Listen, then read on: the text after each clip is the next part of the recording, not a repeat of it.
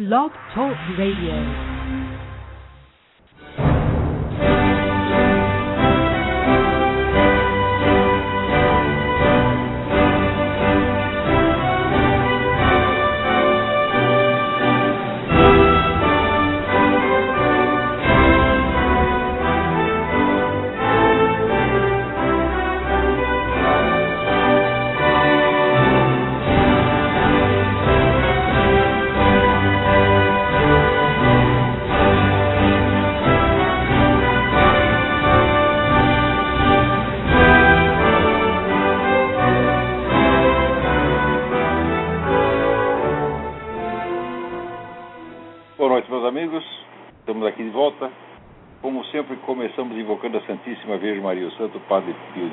Petrantina, para que roguem a Deus que nenhuma injustiça se cometa neste programa.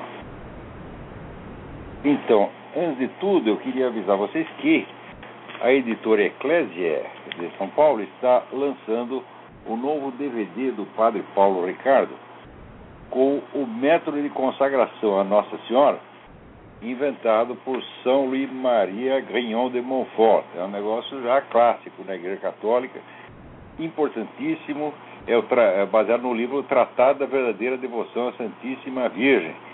Um livro que agora, neste ano 2012, está fazendo 300 anos. Então, queria recomendar muito a vocês. Deem uma olhada no site www.eclesia, eclesia escreve-se eclesia, e c c l e s i a e.com www.eclesiastes.br.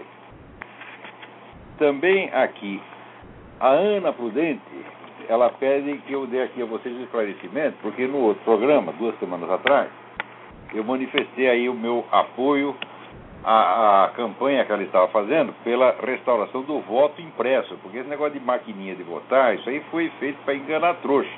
Essas maquininhas são a coisa mais fácil do mundo de você manipular e alterar completamente né, o resultado das eleições. Quer dizer, o brasileiro se orgulha muito disso. Ah, nós aqui já estamos totalmente, agora somos totalmente eletrônicos. Né? Quer dizer, você é um trouxa eletrônico. Esse é que é a verdade. Você está facilitando o meio eletrônico dos caras te enganar, te engrupir eletronicamente. Então, aqui nos Estados Unidos, eles não é, não mudaram totalmente o voto. Aqui ainda tem o voto impresso em muitos lugares, o que permite algum controle. Quer dizer, aqui também tem fraude eleitoral bastante, mas é mais difícil de fazer porque ainda tem o voto impresso. Então, aqui a Ana Prudente, ela é, esclarece o seguinte. é, eu quero agradecer imensamente ao Olavo ter apoiado e citado a nossa campanha. Muitas pessoas já me ligaram ao respeito, tendo que entenderam que eu defendi o retorno do voto impresso sem que tivéssemos as urnas eletrônicas para agilizar a contagem de votos. Então ela pediu retificar, dizendo que nós defendemos o voto impresso além do voto eletrônico. Bom, pode ter o voto eletrônico facilita né, a contagem mais rápida, mas depois tem que ter a contagem mais lenta nos votos impressos para conferir o resultado da- da- é, obtido eletronicamente. Está muito certo, Ana. A Ana é uma grande brasileira, grande patriota, pessoa que eu tenho o maior respeito. Então, vamos em frente com essa campanha, Ana. Quando precisar do nosso apoio, conte conosco, porque você está montada na razão. Peraí, tem alguém aí na linha. Vamos lá, quem é? Alô, aqui é Tomás. Alô? Tomás? Alô, aqui é Tomás de São Paulo. Tudo bem, fale alto, Olá. por favor. Eu não queria falar que você foi uma das pessoas que me fez ler a Bíblia e tal, né? Começar a ler, eu estou estudando. Peraí, fale, muito mais alto. Muito mais. É, não, então eu queria agradecer que você foi uma das pessoas que me fez começar a ler a Bíblia. Pela informação que você deu da nova ordem, tudo. Tá ouvindo direito? Muito bem, você começou a ler a Bíblia por causa do nosso programa, ótimo. Também. Eu não queria saber um Pede negócio. Deus perdoar meus pecados. É, não queria saber porque o, o senhor falou num programa que esse pessoal que está interessado na nova ordem, e eu vi várias é, palestras aqui na internet, um monte de coisa, há muito tempo, diz que em 2000 eles queriam fazer a nova ordem já tava, já estaria pronto, né? O senhor Na lembra verdade, disso? ela vai estar pronta em 1980. Hum? É. E aí depois ficaram com essa nesse negócio de profecia até 2000. Você acha que esse negócio de 2012 agora que estão fazendo tudo que é propaganda com isso? Você coloca no Discovery Olha, Channel, tem. negócio, esse negócio de profecia, você está entendendo? É. Profecia é para Nossa Senhora, profecia é para Moisés. Esse pessoal fica. Esse bando de profeta improvisado aí, tá isso não funciona. Então, Então, mas o senhor acha que eles estão fazendo essa mundo. profecia? Eles não sabem nada. O próprio Jesus Cristo disse que não sabia qual Sabe, é. do mundo. Quando é que- como é que esses caras vão saber, pô? Ademais, o que, que interessa o fim do mundo? Quantas vezes você pode morrer? Uma só. Tanto faz você morrer sozinho ou acompanhado da humanidade inteira, a sua morte não vai multiplicar por causa disso. Então, mas o senhor não acha que já estão levantando essa profecia maia, que é falsa, total, para fazer acontecer alguma coisa esse ano? Aquela invasão que Olha, o senhor falou do Iron pessoal, Mountain Report? Pela opinião pública, vamos dizer, esses grandes engenheiros comportamentais do mundo, esses caras sempre usaram profecias, eles usam Nostradamus, é calendário maia, é, é o diabo a quatro, é, É. a astrologia chinesa, eles fazem tudo para enganar a população. Então espalham uma profecia para todo mundo ficar esperando que aquilo aconteça. Né? E, evidentemente, o que você espera que aconteça, a sua visão do futuro, afeta a sua conduta agora. E é exatamente aí que eles querem chegar. E não é aquele negócio Então, ligado vai ver com Iron Mountain Report? Do caralho, meu filho. Você não sabe nem se você vai estar vivo Não, é, amanhã. isso daí é falso, eu sei, mas eu tô dizendo, você não acha que eles vão fazer acontecer para falar assim, ah, os maias estavam certos? Ah, eles adoram fazer isso. Quer dizer, eles lançam a profecia, eles mesmo fazem acontecer. Então, É isso mesmo, porque a profecia é falsa, já fiquei sabendo que a profecia é falsa, é só o calendário que acaba 21 de dezembro, não tem nada, os maias não falaram nada, mas eles Olha, falaram agora... Esse negócio de cultura maia, cultura teca. Olha, se tem uma coisa que eu não respeito de maneira alguma. É tudo satânico, é, essas satânico. culturas pré-colombianas. Querem basear no sacrifício humano, é um É, negócio mas é isso horroroso. mesmo. É, Porque não tem dois, nada para ensinar sabendo- pra nós. Você pega os ensinamentos esotéricos maia, pode enfiar no cu, ensinamento É tudo, maia. é tudo teca. satanismo, é. Eu estive lá no México, eu vi aqueles altares, aquelas coisas deles faziam sacrifício humano, arrancava o coração do neguinho, tá entendendo? É, e faziam vivo, é. 20 mil pessoas por ano e nós respeitamos essa porcaria, então tem que respeitar os nazistas também. Que então, depois- Auschwitz tem que virar um templo, é a religião nazista e nós temos que ir lá achar bonito aquilo, porque era cultural. É. Tem um documentário no YouTube que é o Iron Mountain Report, que você falou. Isso, importantíssimo. E lá fala que Ah, esses seres- esses esse é um seres que são-. Esses seres que são. é- são três horas de documentário, é ótimo. Tá em inglês, tá tudo em inglês. Esses seres que posam de aliens, de espíritos dos mortos, que aparecem para a pessoa, são os, os anjos caídos. É isso É que tudo ensina. capeta. né? Oi?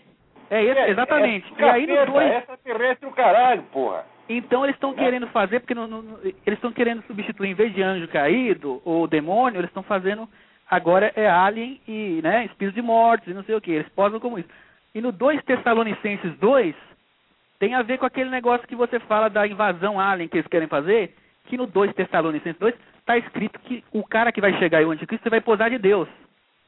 E a pessoa que lê aqui Olha, não vai lá na. ONU tá cheio de extraterrestres, são todos extraterrestres. Eu acho que o George Soros é um extraterrestre, pô. Barack Obama é outro. né? O Príncipe Charles é outro. O Al Gore é outro. Pra mim é tudo, é, tudo É, mas tem muito, é, tem muito cara aí do, do, do ocultismo dentro disso.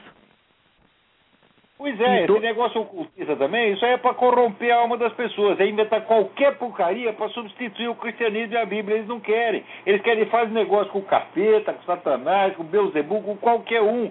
Eles só não querem saber de cristianismo. Eles têm horror ao cristianismo, é uma coisa doente, absolutamente louca. E gente, sobretudo gente que não conhece, que não sabe merda nenhuma a respeito do Porque cristianismo. todo mundo. Eles é. já têm toda uma interpretação pronta na cabeça. Todo mundo fica querendo saber quem é o anticristo, mas ninguém lê na Bíblia, está lá escrito que o cara, aqui, ó, o cara, aquele que se opõe e se levanta contra tudo que se chama Deus, ou se adora, de sorte que se assentará como Deus no templo de Deus, querendo parecer Deus. Ele vai posar de Deus. Isso não passa na Exatamente. mídia. Isso não passa Agora, na mídia. Eu acho que esses caras todos, vamos dizer, que quer- querem ser Deus, eles não querem ser Deus mais nenhum, mas querem ser apenas os satanás. Porque por É, eles quer- trabalham que Eles governar o trabalham pro. planeta, mandar na humanidade, eles querem ser Deus. Não, peraí, Deus não manda na humanidade, Deus manda no universo inteiro, nas galáxias, todos os sistemas solares do universo, ele manda em tudo, não é só nessa merda desse planetinha. Então, quando eles pensam que eles querem ser Deus, não, eles só querem ser os satanás quando crescer, porra, mas não vão chegar a ser nem isso. Então é Só bom as pessoas saberem disso. que- dessa gente, porra. É só Eles ler na Bíblia que não vai ser enganado. de capeta, é isso que eles são. Não, porque eles falam assim, ah, o Bush é fulano esse cara. Não, mas o cara vai posar de Deus, então não tem como errar. O cara vai vir Pois é, mas Satanás com poderes, Deus sinais e tá parecendo prodígios. Capeta. Ele vai chegar fazendo milagre. pô. Era só isso que eu queria falar. É. Eles queriam. Ele vai, vai chegar humano, fazendo olha, só prodígios. existe, o ser humano só tem uma grandeza, que é dele reconhecer a sua pequenez, tá certo? É dele olhar o tamanho do universo, tá certo? E, né, é como no, no, naquele hino que tem aqui, How Great Thou Art, você vê a grandeza de Deus. O cara que não vê isso é um jumento, porra. É? É, e tem muita coisa que eles ensinam, em né? nome Porque- da ciência, ou do esoterismo, ou do ocultismo, ou do ateísmo. Estão tudo louco, pô. O cara que não percebe a grandeza de Deus está cego, é biruto. Olha, falando nisso, eu vou recomendar aqui um negócio para vocês. Está aí um livro aqui espetacular. Vocês não podem deixar de ler. Aqui. The Boy Who Met Jesus. Estão vendo aí? Estão vendo aí? Isso aqui é um garotinho de Ruanda, na África, chamado Segatasha. Esse cara, ele era completamente analfabeto, nunca tinha pisado numa igreja, não sabia de merda nenhuma do cristianismo. Daí um dia apareceu Jesus Cristo para ele e disse aqui, você topa levar a minha mensagem para as pessoas? Ele disse, eu topo com uma condição. Jesus Cristo disse, qual é? Disse, você vai responder todas as minhas perguntas.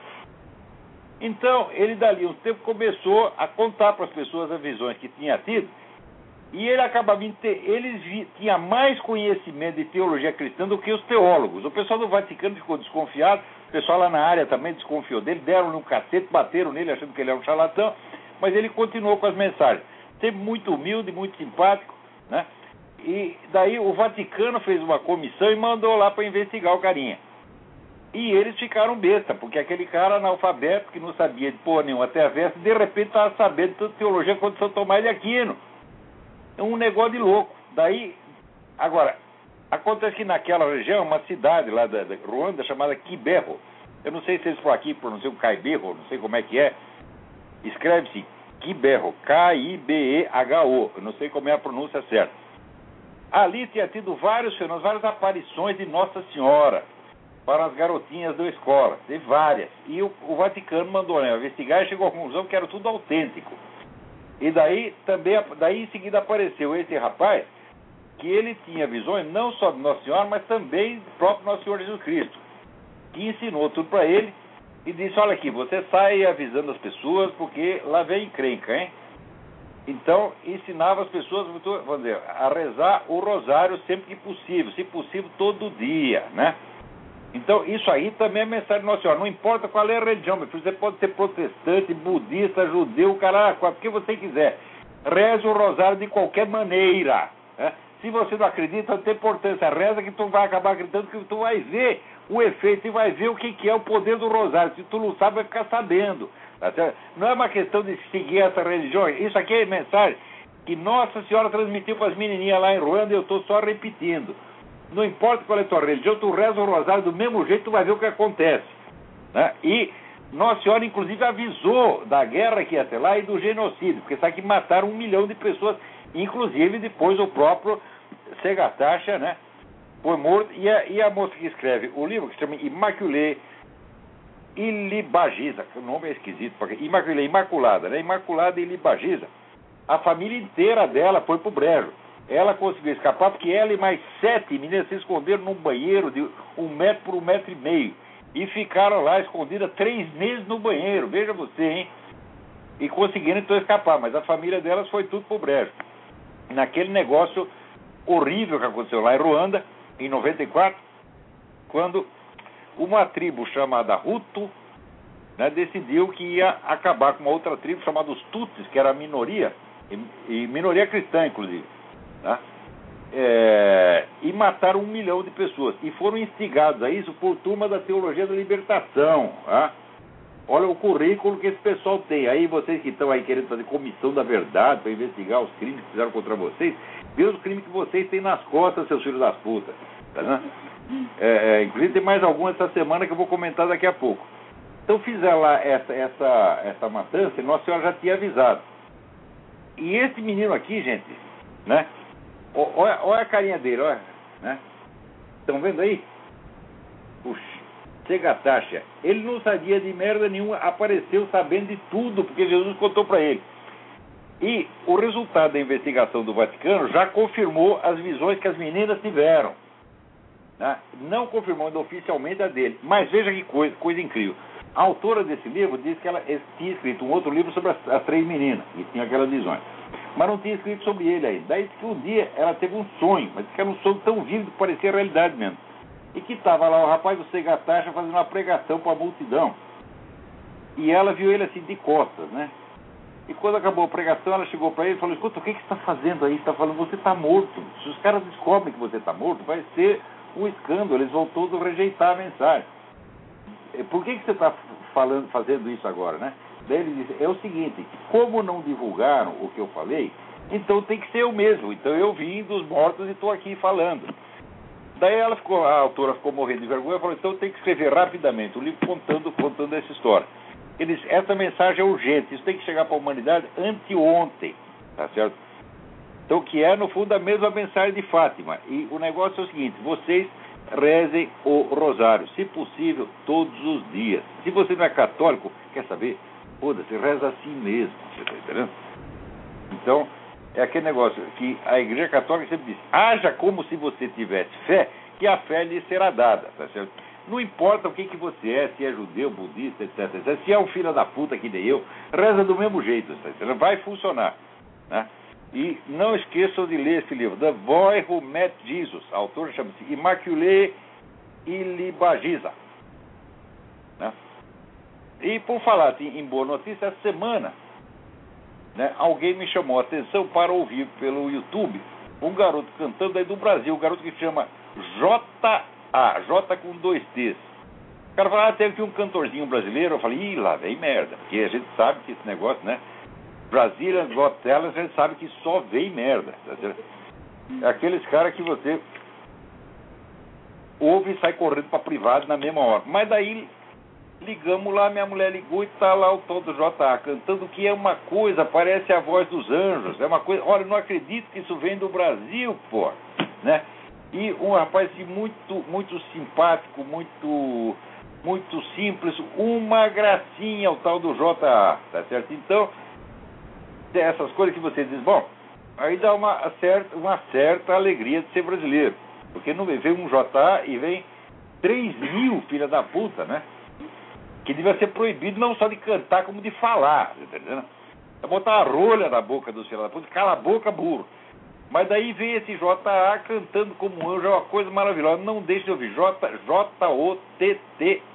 Porque a gente ouve esses programas, Britain's Got Talent, né? Programa da Austrália, da China. Né? Aparece cantores espetaculares, né? Aquela menina, até esqueci o nome dela, aquela loirinha, como é que ela chama? Connie. Connie Talbot. Connie Talbot, canta que nem um anjo, né? Depois, cada um melhor que o outro. Né? E do Brasil só vinha merda, porra. Né? Mas agora veio esse garoto aí, olha, dá orgulho, dá orgulho, quase orgulho de ser brasileiro, né? Porque, ó, não vamos dizer, não, temos orgulho de ser brasileiro. Peraí, o JA não deve nada para o Brasil, ele deve para nosso Senhor Jesus Cristo. O Brasil não deu nada para ele, pô. É? Então vamos parar de contar vantagem. Né? Agora, essa semana aconteceu um negócio incrível. Diz que lá na Colômbia, né, quando o Juan Manuel Santos foi eleito, ele foi eleito com o lema No Más Farc. Eu estava lá, eu vi o entusiasmo da população gritando No Más Farc e votando 80% dos votos por Juan Manuel Santos porque ele prometia isto. Ao passo que o outro vinha, que era o tal do Dr. Mocos, o Dr. Mocos vinha né, querendo acomodar e tal, e ninguém queria saber de acomodar. Daí, depois de eleito, o Juan Manuel Santos, né, foi lá, alguém afagou a cabeça deles, sei lá o que, que fizeram, tá entendendo?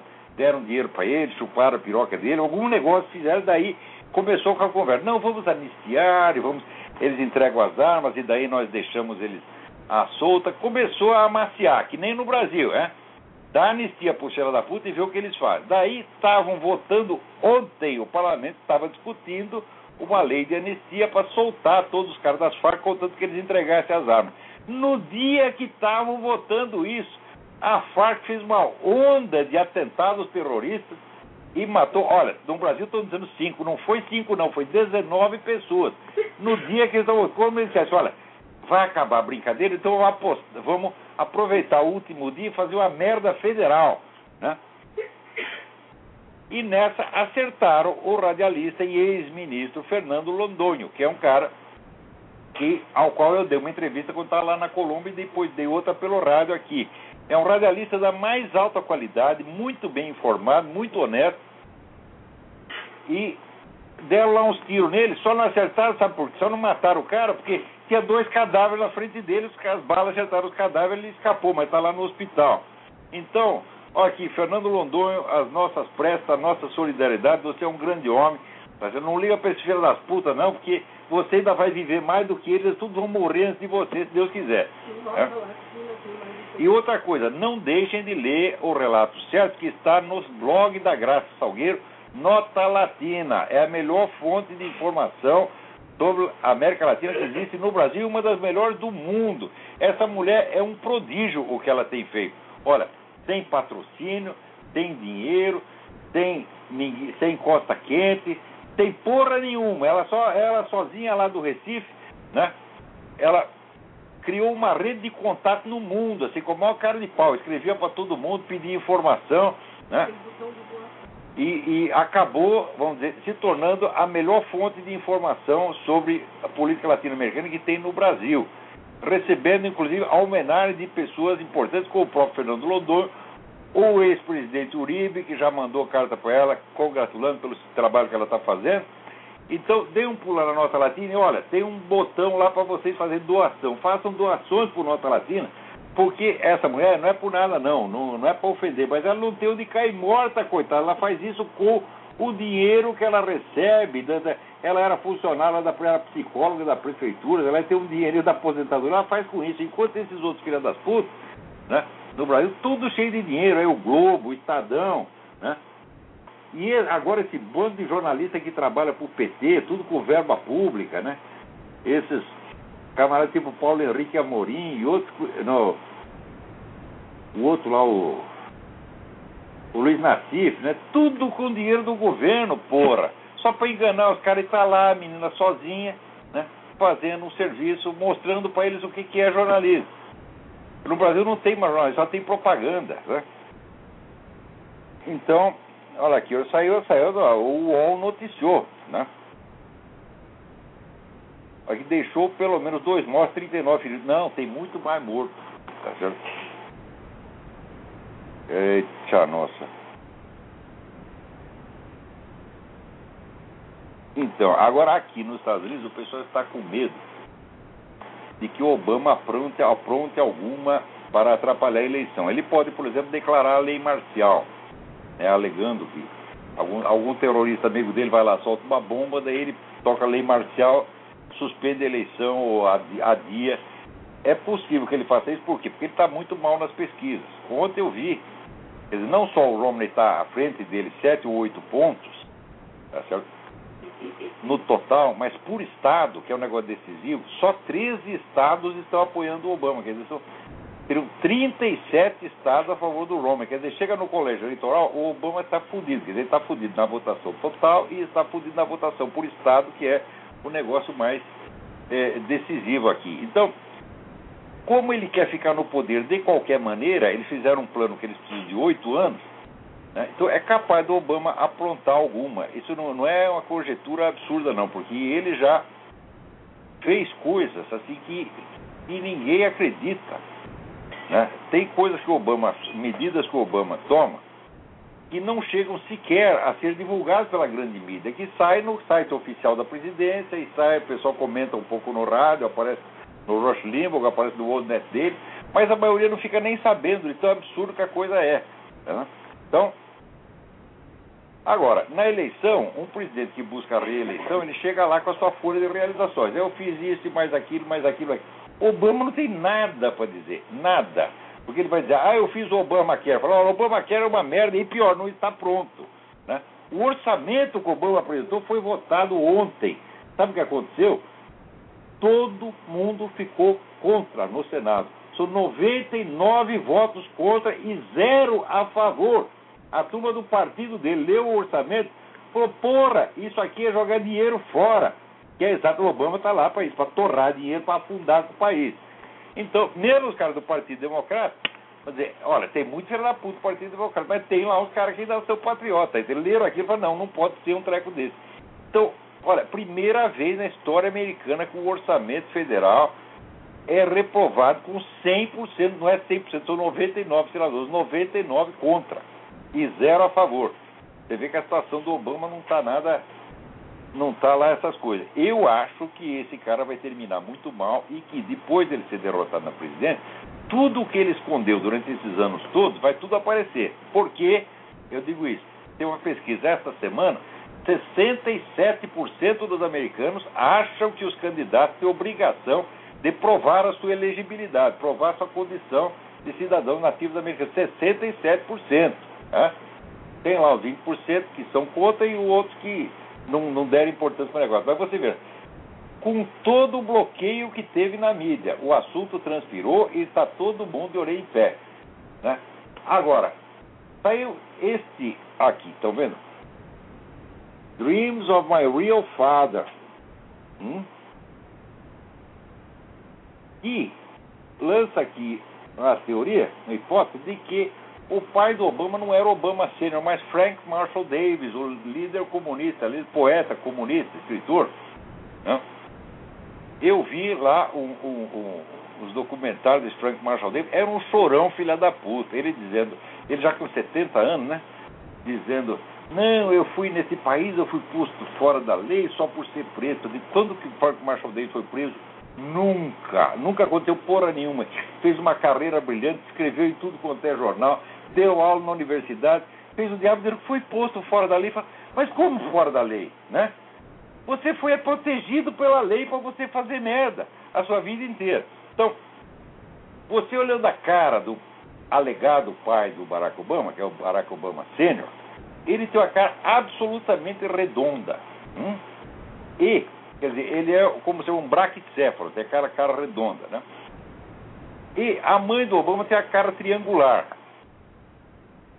O Frank Marshall Davis tem aquela cara comprida, quer dizer, é um dolicocéfalo. Então você vendo a cara do Frank Marshall Davis e da mãe, fala, olha, dá mais ou menos o jeitão da cara do Obama. Agora, o pai do Barack Obama se parece, né, tanto com ele, quanto, por exemplo, o Pelé se parece comigo. Se disser que eu sou filho do Pelé, alguém ia acreditar? Então é mais ou menos. Agora, o Frank Marshall. A... Outra coisa, não há nenhuma prova, nunca houve uma prova de que Barack Obama Sênior e a dona Stanley Ann tivessem morado junto um único dia, ao passo que existem provas de que ela morou na casa de Frank Marshall Davis e tirou fotografia pelada lá dentro. Tem lá as fotografias da mulher, está é, na cara que é ela, na casa de Frank Marshall Davis, que era um putanheiro, era um cara priápico, tá certo? Né? O, o piroca dele acordava uma semana antes dele. Quer dizer, quando ele acordava, a piroca já estava em ação, fazia uma semana. Ele comeu todo mundo que tinha na frente e contou para todo mundo. Escreveu um, dizendo que era um romance, as memórias dele, né? É, o, o romance deveria ter o título, Mulheres que Comi. Né? Então, e entre elas estava uma tal de Anne, cuja descrição ela coincide mais ou menos com a época e com aquelas fotos que ele tirou da mãe do seu Barack Obama. Então, até a paternidade desse cara é incerta, ninguém sabe merda nenhuma. E pior, é proibido saber tudo sobre Barack Obama, os documentos estão tudo escondidos, a história dele está tudo mal contada e o pessoal em volta dele desvia a conversa. Quando as pessoas aparecem com perguntas, ele responde outra coisa, desconverso, te acuso, te xingo, e enquanto isso vai empurrando com a barriga. Quer dizer, o cara já está lá faz quatro anos, já está no último ano do mandato, ninguém sabe quem ele é, ninguém sabe de onde, de onde ele apareceu. Então, é um, um, um, episódio inédito na história do mundo. Quer dizer, o ilustre desconhecido que chegou lá e permaneceu desconhecido. Ele tem uma imagem oficial dele toda artificiosa, toda construída, e o povo é obrigado a engolir isso. Agora, quando vai passando o tempo, o pessoal se acostuma. Eles não sabem quem é o Barack Obama, tá? nós não temos uma descrição real do Barack Obama. Então, com quem que a gente vai falar? Nós não sabemos quem é o presidente, nós não sabemos quem estamos falando. Então, o que, que você faz? Você aceita aquela imagem construída só para você ter, vamos dizer, uma identidade do cara com quem você está falando. E você vai se acostumando com isso, você está entendendo? É a piroca anestésica, né? Você põe, né? Esqueci, tinha uma, uma xilocaína, né? O pessoal passava xilocaína na, na, na camisinha, né? E o outro, coitado, que estava levando o cu, não sentia nada. Tá e aqui estão fazendo a mesma coisa, quer dizer, é uma xilocaína federal. É? Mas mesmo assim, com todo o bloqueio, o pessoal acaba sabendo de alguma coisa. Né? Agora, por falar em não saber nada, eu lembro quando eu era moleque, tinha a história assim, de que todas as crianças estavam tomar flúor. Né?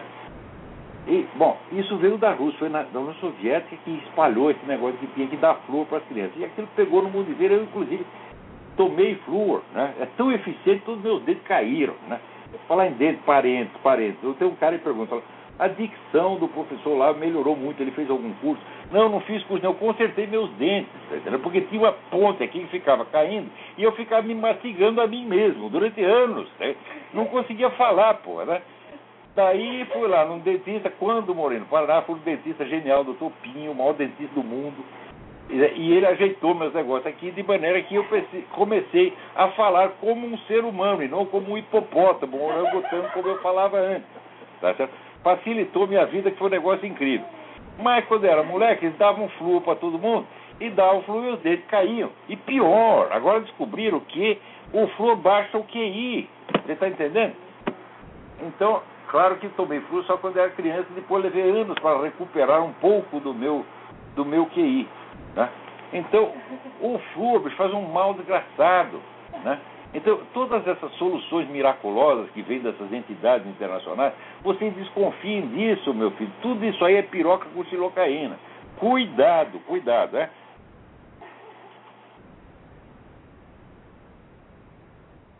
Então aqui, ó, pesquisa, eles fazem teste de QI nas regiões onde as crianças tomaram flúor e onde não tomaram. Tudo, cara que tomaram flúor estão tudo lá embaixo no QI. Tá vendo? Né? E aqui em Brasília deram flúor para todo mundo. Né? Agora, aqui, quando o, como o pessoal começou a reclamar, que negócio das firmas estavam fazendo pesquisa com feto abortado, transformar feto abortado em adoçante. Puta que pariu! Puta, mas quer dizer, pra que isso aí, pô? Tem tanta fonte adoçante no mundo. Vocês nunca ouviram falar de cana-de-açúcar, de beterraba, tá certo? Tem fonte de açúcar para tu ela para quem tem que usar o feto abortado, pô? Usa você mesmo, pega você mesmo, se joga lá dentro do laboratório para tu virar adoçante. Né? A Pepsi Cola estava fazendo pesquisa com isso, a Coca-Cola botou a boca no mundo, todo o pessoal contestou o que aconteceu.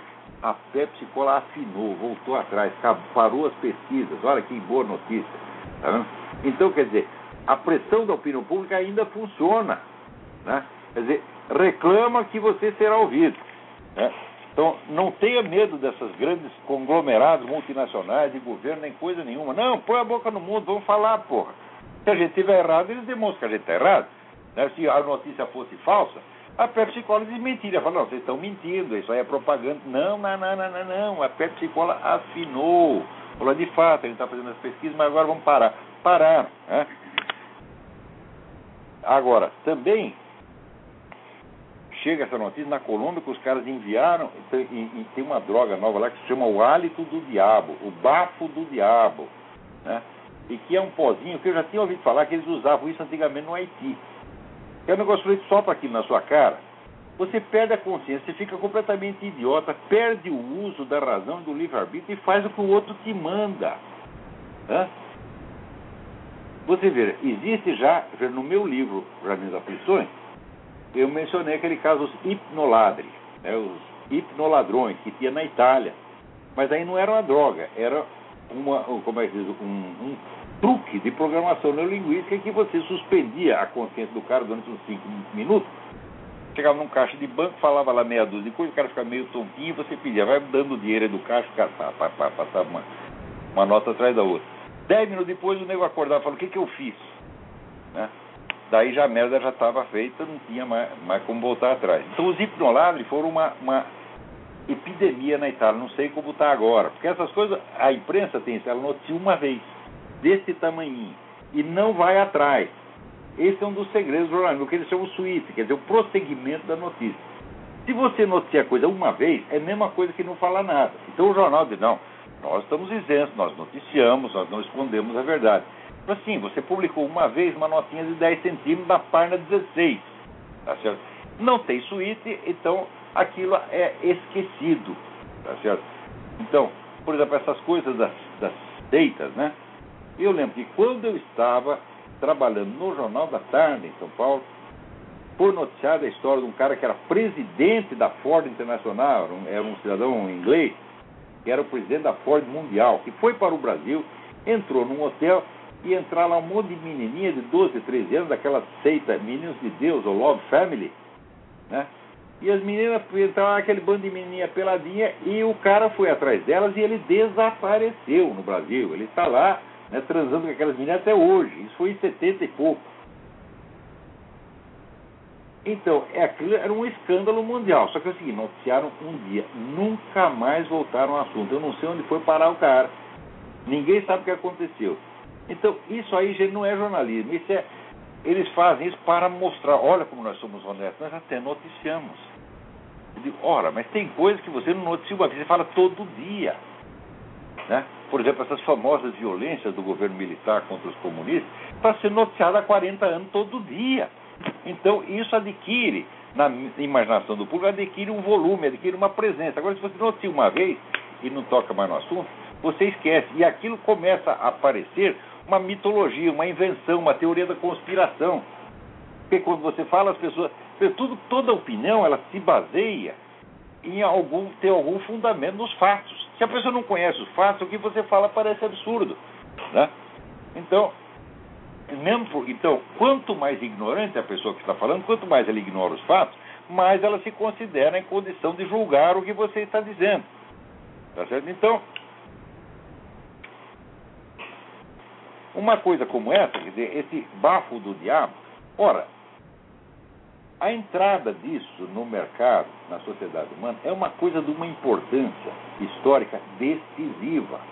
Com isso aqui, uma pequena organização pode adquirir um poder total sobre a psique de milhares ou milhões de pessoas, forçando as pessoas a fazer o que eles querem. Isso pode mudar o curso da história. Né? Então é um, fa um fator decisivo. Bom, o jornal noticia uma vez e depois esquece. Daqui dois anos todo mundo esqueceu, e se você fala disso, as pessoas vão dizer, não, isso é a teoria da conspiração, ninguém tem esse poder. É como os hipnolados. Né? Então, você veja, se existe uma lei histórica, uma lei que funciona na história, é a seguinte: a difusão dos fatos provoca novos fatos. Quer dizer, as pessoas agem de acordo aqui com a informação que elas têm, baseada na informação que elas têm. Então, você controlando o fluxo dos fatos que chegam até a pessoa, você pode indiretamente controlar a conduta dela. E os jornais, a mídia serve exatamente para isso. Tá então, vamos dizer que até uns 20 ou 30 anos atrás, a mídia tem alguma independência. Quer dizer que, em grande parte, o que as pessoas vinham a saber dependia do livre-arbítrio do jornalista, a iniciativa própria. Depois, quando a propriedade da mídia começou a centralizar, onde a seleção dos fatos se tornou muito mais é, é, rigorosa e estrita. De modo que quando você não quer que um determinado fato afete a conduta da população, o que, que você faz? Ou você suprime a notícia, ou você noticia uma ou duas vezes e depois não se fala mais daquilo. Como, por exemplo, esse negócio dos documentos do Obama. Não pode dizer que nada foi publicado. Ah, foi publicado uma vez uma notinha de 10 linhas na página 23. Tá certo? Então aquilo não ocupa lugar na imaginação das pessoas e quando você faz um raciocínio baseado naquele fato, é, a pessoa não conhece o fato, ou esqueceu, então está faltando a premissa, então a conclusão não vale dela, começa a dizer que a conclusão é teoria da conspiração, etc. Exatamente como o caso do Foro de São Paulo.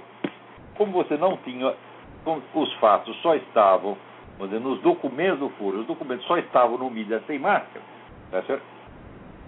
Então as conclusões que você tirava pareciam fantasiosas. Então, isso quer dizer, quem quer que se baseie na grande mídia como fonte fundamental da sua informação é um trouxa profissional. Só que é uma profissão ao contrário, que ele paga. É você paga para a empresa, né? Você trabalha e, e você mesmo paga.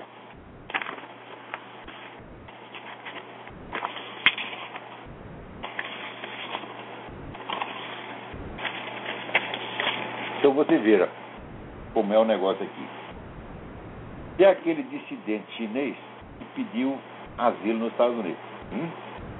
Daí Obama o que, que fez? Ele falou, não, não quero ficar mal com a China, etc. Daí foi lá e negociou com a China o seguinte, não, vocês deixam o cara ficar aí e tal, ele vai ficar bonzinho, não vai fazer. O governo chinês concordou. O chinês, coitado do chinês que é cego, também concordou. Daí parecia que estava tudo bem, o cara até, veja que coisa, o Barack Obama pôs no cu dele, ele ainda agradeceu o Barack Obama pela, pela intervenção. Não passou dois dias prenderam um primo do cara, pô. Hã? Não é incrível? Isso quer dizer, o Barack Obama vendeu o cara para o governo chinês, pô. Agora você imagina um governo, o tamanho do governo chinês, que tem lá um exército de 2 milhões de pessoas, está armado até os dentes, perseguindo um cara cego, porra. É? E ainda vê o Barack Obama ajudar a ferrar com a vida do cego. É nesse mundo que nós estamos, né?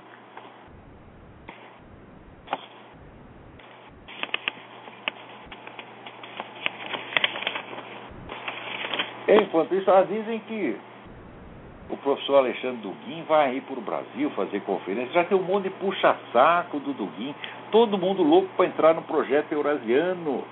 Porque qualquer coisa que se fale contra o Ocidente, os caras gostam. Fala, ah, é contra o Ocidente, então é, é, comigo mesmo. Pode ser comunista, pode ser nazista, pode ser fascista, pode ser muçulmano, pode ser qualquer. Ele, a qualquer merda eles aceitam. E a última moda da merda anti-ocidental é o projeto eurasiano do professor Alexandre Duguin, que é uma espécie de mistura de fascismo, comunismo, islamismo, ocultismo, Madame Blavatsky, o raio.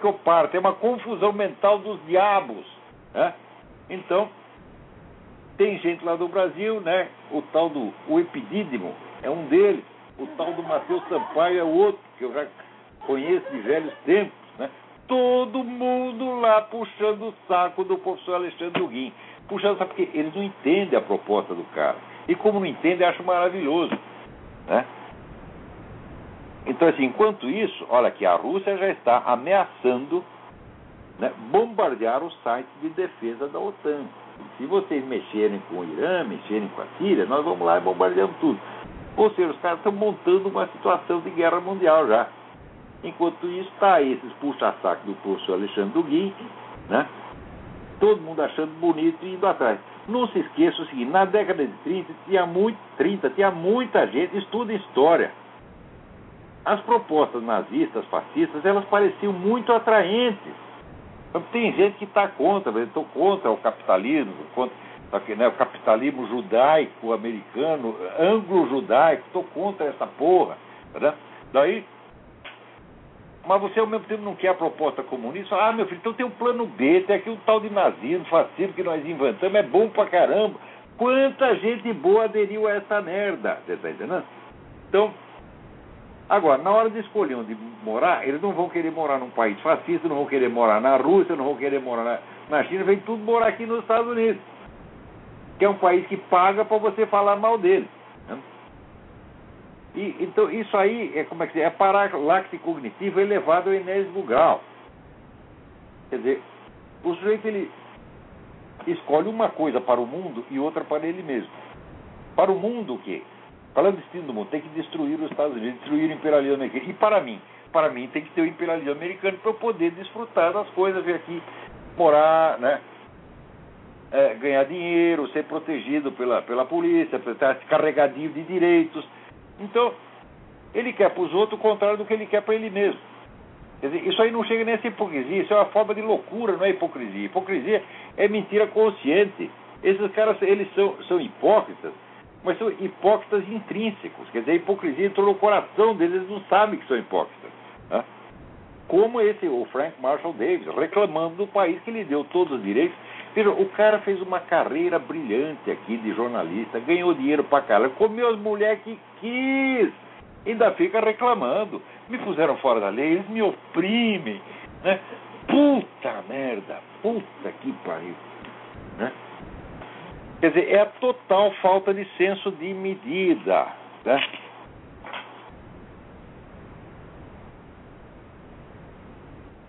Agora aqui, isso aqui já é notícia da outra semana. O James Lovelock, o pai do aquecimento global, ele deu uma entrevista dizendo, olha, é, errei as contas, não tem aquecimento global nenhum. Mas os caras continuam insistindo. Né? E dizendo que a verdade inconveniente. Você já viu verdade inconveniente aparecer na Rede Globo, aparecer no New York Times e ganhar o Oscar? Você já viu isso? Né? É uma mentira conveniente, conveniente para todo mundo e por isso não é premiado. Se fosse uma verdade inconveniente, ninguém ia dizer como o negócio dos documentos do Obama, ninguém quer dizer. Aliás, alguém me pergunta aqui, isso, interessantíssimo isso aqui. Ah, peraí, peraí. Onde foi parar? Aguenta um pouco, tem um pouco de paciência aqui. Né? Logo chegaremos lá. Porra. Como dizia o Pedro quando era pequeno, mil. Então.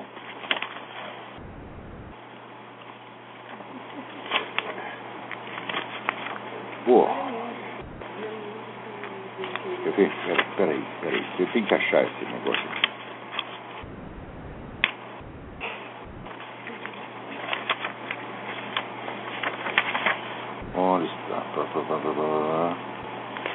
Página 27. Achei. Achei. 27. Olha aqui. Eduardo Gaio. Ele disse: Em aula recente, acerca de uma resenha de um aluno do Eric Wagner sobre teoria da conspiração, é, o Olavo comentou que o 11 de setembro foi um fenômeno diferente do do Barack Obama. Não sei se vocês assistiram o documentário 11 de setembro, a grande farsa. A pergunta é como diferenciar os dois fenômenos. Eles, olha, você diz o seguinte, está todo mundo escondendo o negócio do documento do Barack Obama, etc. Mas, por outro lado, tem gente que diz que o 11 de setembro foi tramado pelo governo americano. Né? E, então você tem duas teorias ali que acusam, né? como se fosse uma conspiração, uma, uma ocultação. Qual é a diferença? A diferença é enorme, é gritante e é óbvia, só não vê quem não quer. Por quê? Quando lançaram a teoria de que o 11 de setembro tinha sido tramado pelo governo americano, que não tinha o, o, prédio, as, as, torres gêmeas caíram porque o negócio foi implodido desde dentro, etc, etc. A coisa foi respondida item por item em relatórios científicos enormes pelo governo. Ou seja, o governo topou a discussão. Se vocês estão nos acusando disso, então nós vamos investigar e nós vamos provar a nossa inocência. E fizeram um relatório de mais de mil páginas mostrando que tinha sido de fato como a mídia tinha noticiado. Bom, você pode tomar partido de um lado e outro, só que é o seguinte, a acusação foi respondida oficialmente. Ao passo que no caso do Barack Obama, não, é só desconversa. Eles não respondem nada. Nada, nada, nada. Então o tratamento é completamente diferente. Quer dizer, se existe uma suspeita e ela é discutida e respondida publicamente, então você vê que o acusado está de boa fé, porque ele aceita a discussão. No caso dos documentos do Barack Obama, não. É só desconversa. Ele responde só com xingamento, com piada e com desconversa. Então você vê que eles de fato estão escondendo alguma coisa. Ao passo que, no, por exemplo, quando disseram naquele caso, a, o avião caiu no Pentágono, o pessoal diz, não, mas está errado, porque não tem né, a marca das asas que caíram, etc. Os engenheiros do Pentágono fizeram relatórios meticulosos respondendo. Você pode acreditar no relatório ou não. Mas não houve ocultação, como no caso do Barack Obama. Houve uma discussão pública. Hum? Então, isso aí já mostra a diferença específica. Se tem duas aspas, teoria da conspiração, você tem uma diferença específica entre as duas. Uma é objeto de discussão, a outra é objeto de ocultação. Então, o que já nos dá uma medida de que há uma probabilidade maior a favor dessa. Ademais, no caso do Barack Obama, no caso do 11 de setembro, era uma, realmente uma teoria da conspiração porque se acusava o governo de ter planejado a coisa por trás e escondido todo mundo. No caso do documento Barack Obama, não tem teoria de conspiração nenhuma. Você não, não está inventando uma teoria, você está simplesmente alegando um fato. O fato é o seguinte: os documentos do cara são falsos e os outros documentos estão escondidos. Não sei o que, que houve por trás, não sei se houve uma ocultação, não sei se houve uma conspiração. Não sei, não, só sei fa esse fato isolado. Né? Quer dizer, esse fato ele já configura um crime. Quer dizer, houve uma falsificação, um crime de falsidade ideológica. Não, você não precisa supor uma conspiração por trás a coisa pode ter sido iniciativa do próprio Barack Obama, de mais dois ou três, e depois a assessoria, vendo que deu merda, aí começa a esconder, quer dizer, tem uma espécie de conspiração retroativa. Não para montar a farsa, mas para escondê-la. Isso acontece muitas vezes. No caso do Foro de São Paulo, houve isso. Você não pode dizer que o Foro de São Paulo seja uma conspiração. Por quê? O Foro de São Paulo é uma entidade que existe, ela tinha um site, publicava suas atas, decidia tudo em Assembleia Geral, quer dizer, não é meia dúzia de caras discutindo lá no, no porão, era Assembleia Geral com 200, 300 pessoas, e publicava as atas. Depois, quem escondeu foi a mídia. Então, não é, o Foro de São Paulo em si não era uma conspiração, houve uma conspiração da mídia. Meia dúzia de donos da mídia, que no Brasil não chega nem a meia dúzia. Né? As empresas de mídia do Brasil são três grandes empresas, decidiram não falar nada a respeito. Então, é conspiração retroativa. Então, entendeu, Eduardo, a diferença nos, nos dois casos? Né? Também aqui o José dos Anjos Júnior pergunta: Eu gosto muito de história e conheci recentemente a coleção do Arnold Toynbee, um estudo de história. Né? É, ele gostaria de saber se o autor é confiável. Olha, Arnold Toynbee é um historiador de uma erudição enorme e eu não creio que ele introduzisse no seu estudo de história nenhuma distorção proposital. Mas o fato é que o conjunto da obra do Toynbee é, ele concorre para a ideia do mundialismo. Quer dizer, ele era um adepto do governo global, era um cara ligado à elite globalista e a perspectiva dele de uma história mundial já é feita para preparar o advento do governo mundial como salvador da humanidade. Eu não digo que ele tenha sido desonesto nisso, tá certo? Mas você tem que saber que não é uma obra de história, assim, história puramente científica. Não, tem um viés ideológico no fundo o que não desmerece dizer, o, o, valor de pesquisa da obra. O cara realmente é de uma erudição monstro. Mas eu sugiro, já que você quer ler, você leia o Arnold Toynbee, mas leia em compensação um livro contra o Toynbee, que é o livro do José Ortega Gasset, Uma Interpretação da História Universal, que é uma crítica arrasadora do, do, do, do, do livro do Toynbee. Então você lê as duas coisas, são dois grandes espíritos, Arnold Toynbee e José Gasset. Tá certo? Não entrechoque. E é dessas brigas mesmo, você vendo um lado, vendo o outro, é que você acaba tirando a sua, a sua conclusão. Eu acho que o Ortega você está mais certo, mas você pode chegar à conclusão contrária também, desde que examine os dois lados da coisa. É... que mais? Olha aqui. Quando morreu Andrew Breitbart, Morreu Andrew Breitbart, que estava com a história do Obama revelando lá umas coisas que não era para revelar. Aí morreu Andrew Breitbart. Morreu o médico legista que examinou o cadáver dele. E depois já morreu uma terceira testemunha. Mas o sucessor do Breitbart na empresa dele, que é, até esqueci o nome do cara, até o autor do livro interessante sobre manipulação dos estudantes nas escolas, era um garoto novo que fez a carreira, entrou lá e fez, subiu virou uma espécie de sucessor do Brighton. Ele está com o cu na mão, pedindo, não, não vão falar mais disso. Ele escreve pro olho neto dele, não, vocês ficam falando que mataram não sei quem, não vou falar mais disso. Tá? Quer dizer, está doendo no cu, mesmo, né? Então, já morreu três. Isso aí, meu filho, é, é o, o prefeito de Campinas, é o, como é que chamava o cara? É o Celso Daniel, é o Toninho do PT. De novo aconteceu só aqui nos Estados Unidos, estava no mundo brasilianiza. Eles pegaram a técnica aí do PT. Você faz a sacanagem, depois mata todo mundo para assumir, apagar a pista. Né? Agora, você veja, na história do tal do Zimmerman, hum, eu contei para vocês que falsificaram a gravação, cortaram um pedaço da gravação da conversa dele com a polícia para incriminar o coitado. O país inteiro, incluindo o presidente da República, contra um cara, um coitado mexicaninho, porra. Né? Bom, na CNN, já foi demitido o terceiro que está metido na está metido na falsificação. Quer dizer, a CNN descobriu que um cara que é falsificado, demitiu e ainda tentou limpar a barra do cara. Dizer, não, ele não fez isso de propósito, ele fez por cagada, foi, foi uma, uma, uma, inépcia. Daí veio um segundo inépcio, agora o terceiro inépcio. Quer dizer, quer dizer, que, que, que é isso? São três caras que conspiram para fazer cagada no mesmo sentido, quer dizer, é a famosa pergunta do Joe McCarthy, né? Se fosse por incompetência, incompetência às vezes favorece um lado, às vezes favorece o outro. Por que, que é sempre incompetência no nosso cu, nunca do outro lado? Aí, mesma coisa no caso do Zimmermann, já é o terceiro incompetente que comete uma cagada, sempre no mesmo sentido. A cagada de uma coerência majestosa. Não é um negócio incrível? Né? Também tem esse negócio aqui, virou agora moda de juntar 100 pessoas pretas para bater num branco. Né? E daí todo mundo diz, não, mas não tem, não é crime racial, né? Não há, não há provas de que foi crime racial. Falo, puta merda. Quer dizer, o coitado do Zimmerman, que está lá apanhando, agora apareceu o relatório médico, que ele estava lá com ferimentos atrás da cabeça, nariz quebrado e olho roxo. Né? O relatório do exame médico feito logo após o crime.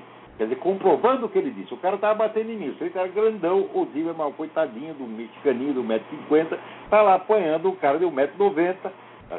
Ia morrer, o outro batendo a cabeça dele na calçada, já com o nariz quebrado, ele pegou o revólver e deu um tiro no cara, que é o que qualquer um faria, porra, né?